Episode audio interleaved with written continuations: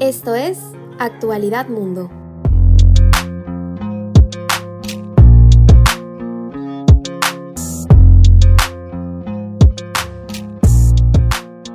Hola, buenos días, yo soy Paula Pérez, bienvenidos a este programa de análisis de actualidad internacional donde este domingo 15 de mayo hablaremos sobre el duro confinamiento en Shanghái, el centro económico de China, cuyo cierre está teniendo grandes repercusiones mundiales. Pero antes de entrar en el tema vamos a comentar los titulares de esta semana.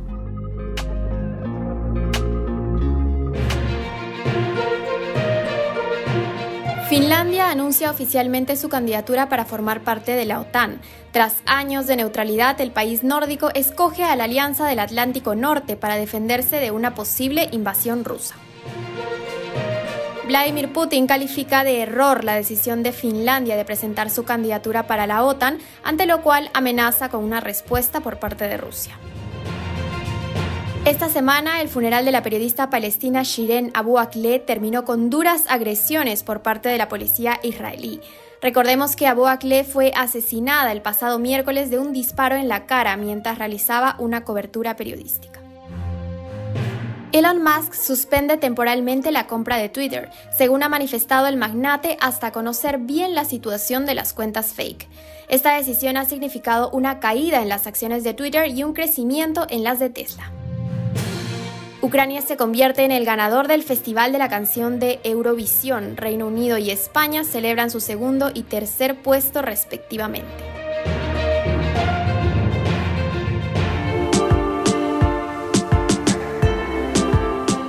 Hoy en el programa vamos a hablar de China, en específico de Shanghai, donde se viene desarrollando un confinamiento estricto que en los últimos días ha empezado a afectar a la economía mundial. Para conocer un poco más de esa situación, en el programa de hoy contamos con la colaboración del epidemiólogo Salvador Peiró y la periodista especializada en Asia y directora del Foro Asia, Georgina Higueras.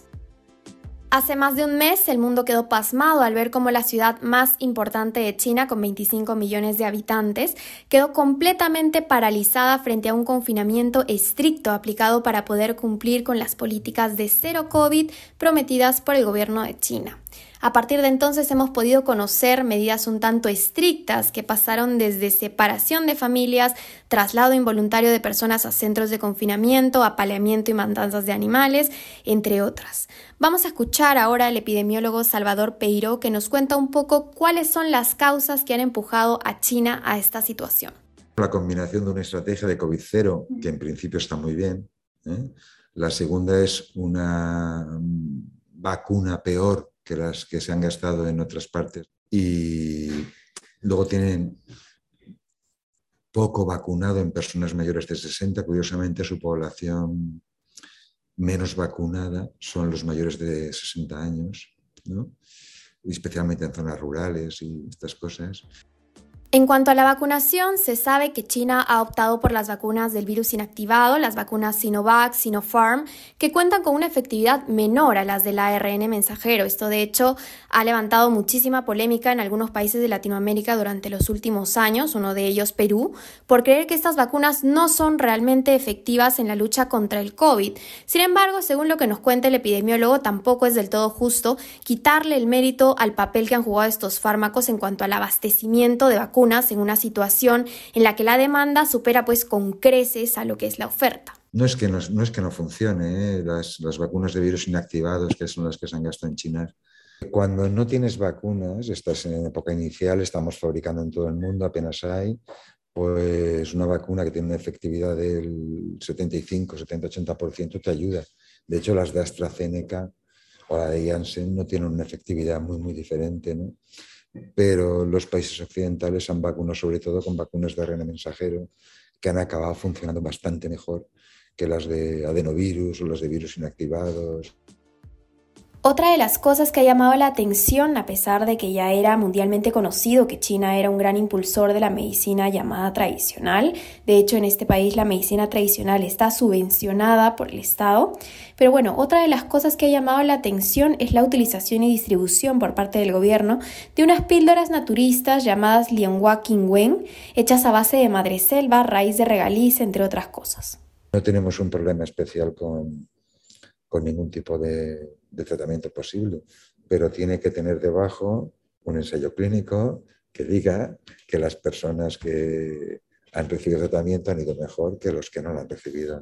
Más allá de esta píldora, China ha optado también por otras medidas altamente radicales, como es el caso del aislamiento involuntario de personas en los que se ha obligado a familias, incluso con niños, a ser separadas. Hemos visto también matanzas de animales por las calles de Shanghai frente al temor de que estos propaguen el COVID, o también las desinfecciones obligatorias en las que las autoridades ingresan a las viviendas de las personas sin autorización ni previo aviso para rociarlo absolutamente todo de desinfectante, incluidos a ellos mismos los dueños de casa. Esta última medida, a pesar de que tal y como nos contaba el epidemiólogo, parece ser totalmente innecesaria al no haberse demostrado hasta el momento casos de transmisión de COVID por contacto. Todas estas medidas un tanto draconianas han alarmado a gran parte de la población occidental por temor a que exista un abuso de poder en cuanto a la aplicación de estas normas y que incluso se puede estar atentando contra los derechos humanos. Sin embargo, según explicó la periodista Georgina Higueras a este programa, esta medida es necesaria en la medida que en su momento lo fue la cuarentena aplicada en otros países, a pesar de que China decida aplicarlas en un tono más autoritario incluso. Que los chinos ya lo llevan al extremo que lo llevan ellos, y es que el punto más importante es la sociedad, por encima de nuestros eh, principios, que son primero es el individuo, después la sociedad. Y en China primero es la sociedad y después el individuo. A nosotros eso es que lo consideramos absolutamente inadmisible. O sea, los occidentales nunca aceptaríamos que nos quitaran a nuestros hijos por ejemplo, para, para cuidarlos del COVID porque nosotros tenemos COVID o tal, ¿no? Eh, la separación, y eso se ha visto, eh, la, protesta que, que ha habido dentro también del país está haciendo que eso no se haga. Como es bien sabido, el presidente chino Xi Jinping pretende llevar a cabo un tercer mandato en el país, lo cual previsiblemente ocurrirá, pero para ello previamente debe ser confirmado en el vigésimo Congreso del Partido Comunista de China, que se va a realizar a finales de este año.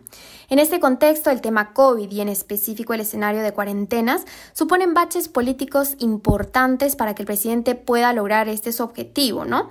Por esta razón no contempla para nada un escenario en el que el virus se le salga de las manos, pero según aclara la periodista Georgina, no solamente es Xi el único interesado en sacar adelante estas medidas para acabar cuanto antes con los brotes de COVID, sino que la propia población está también de acuerdo con ellas. Hay protestas, sí, se han visto caceroladas, sí, eh, ahí y además incluyen, pues eh, ahí hay también mucho extranjero que está confinado, mucho extranjero que será el primero en, en hacer caceroladas, ¿no? Pero, pero el resto del país entiende eso y los mismos sanjaineses muchos de ellos también lo entienden.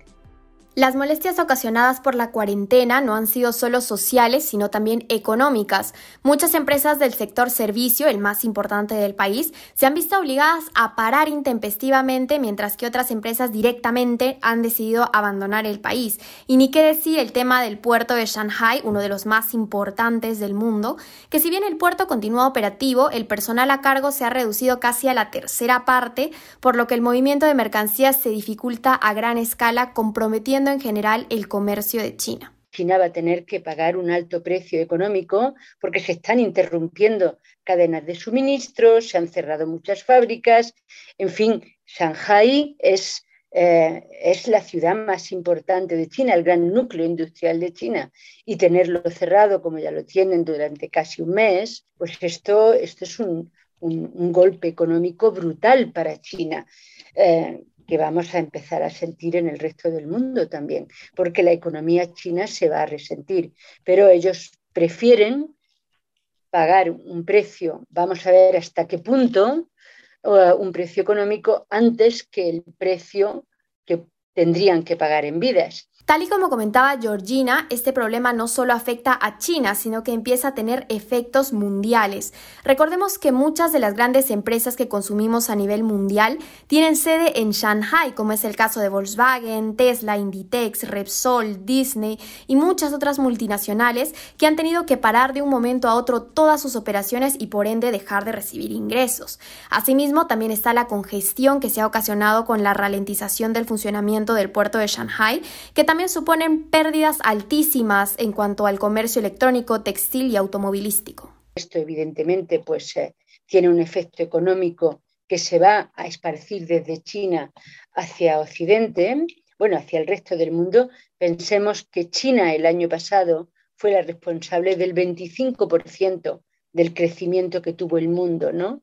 Si la economía china se, eh, digamos, se contrae, eso pues, eh, supone eh, pues, una crisis económica brutal para el mundo, ¿no? Otra de las consecuencias importantes que según Georgina tiene esta situación es que contribuye a una concepción exacerbada de las diferencias culturales que pueden existir entre Oriente y Occidente, donde se estigmatiza erróneamente la idea de seguir una influencia oriental por considerarla casi dictatorial, ¿no?